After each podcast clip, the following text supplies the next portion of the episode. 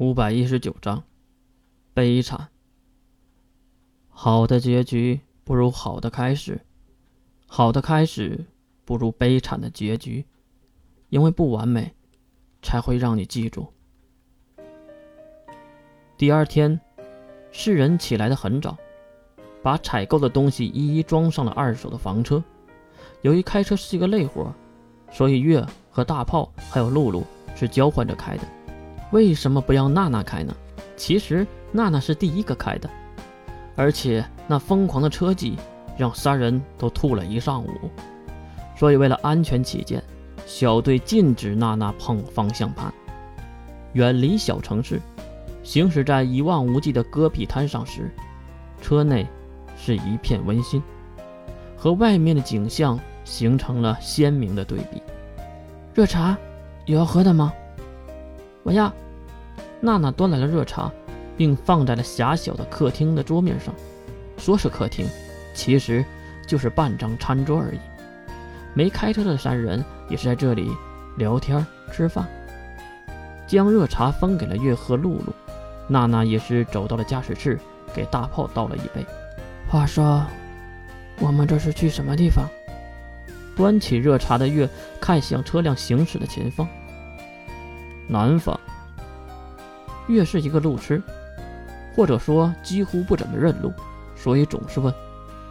娜娜走回来，放下了茶壶，把一张地图放在了桌面上。我们在这里，要去这里。在地图上标注了两个点，但是露露和月这两个路痴看的还是云里雾里的。估计在这个知识点上，月和露露是一个等级的。这是什么地方呀，娜娜？还有，为什么要去那里呀？露露追问，一旁的娜娜没有回答，而是开车的大炮来了一个抢答。我来说吧，我们要去的地方叫东海半岛，是对战包子的最前线，那里遍地的能力者，想要创建队伍，就必须去那里招人才行，对吧，月？嘿嘿，很明显，这个是月的想法。不过，为什么刚才月要问去哪里呢？哦，原来是这样啊！哎，对了，露露的衣服怎么换了？月也很是好奇。露露的衣服已经换成了平时的中性服饰。嗯，那个衣服轻飘飘的，不太利于战斗，还是这一套好。露露的话刚刚说完，眼睛发光的娜娜马上跟着说道：“我知道，露露是怕弄坏那件衣服吧？毕竟是炮先生买的呢，很珍惜，对吧？”哪哪有啊！红着脸的露露和娜娜闹成了一团。不过月在一旁也是咧嘴谢谢，谢谢什么？他们的狗粮啊！有东西！突然，大炮在驾驶舱里喊了起来。月和露露也是连忙跑了过去。怎么了？是什么？大炮指向雷达上闪烁的红点，前面应该有移动的物体，看这个速度，应该是人类。确实是人类，不用雷达了。月和娜娜已经用眼睛看到了，在这一望无际的沙化地面上，视野是非常宽阔的。就看到不远处，一群人在疯狂地追着什么。大炮也是为了安全起见，将车开下了公路，停到了一旁。毕竟他们也不想惹事儿，就是想躲过去。这个时代，多一事儿不如少一事儿。停车几分钟后。也是看到了追逐的人和被追逐的人。女孩，不错，是一个女孩，拼了命一样的飞快奔跑着，那速度简直和车没什么两样，应该是一个能力者。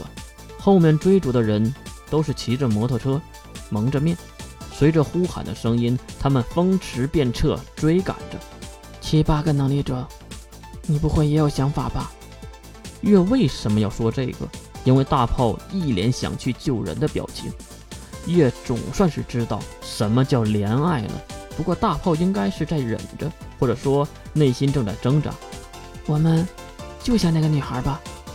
这话可不是大炮说的，而是娜娜说的。估计她也是看出了大炮的想法。大炮当然马上就答应了。好，路见不平拔刀相助，这是最基本的事儿了。说完。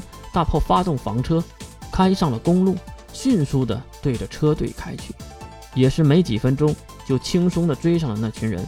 也不知道是不是巧合，那个女人由于某些原因，已经和摩托上的人开始缠斗了。看到这个情况，大炮一脚刹车，将房车停住。停车后，四人下车，但是只有大炮和露露走上前去。其实月知道自己去了也没啥用。金色之心，黄色之地，赤我神力，双脚之龙，咆哮。一大串奇怪的话语，一条金色闪电从天而降，噼里啪啦的声音过后，一个烧焦的大坑出现在公路之上。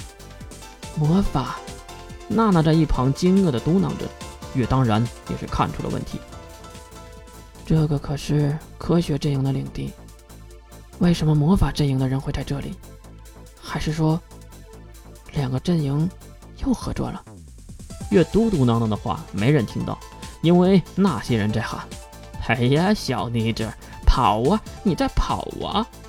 几个人将女孩团团围住，女孩也是四处乱窜，但是没能跳出包围圈。红色之力，赤我之神，随我意创造混沌火球。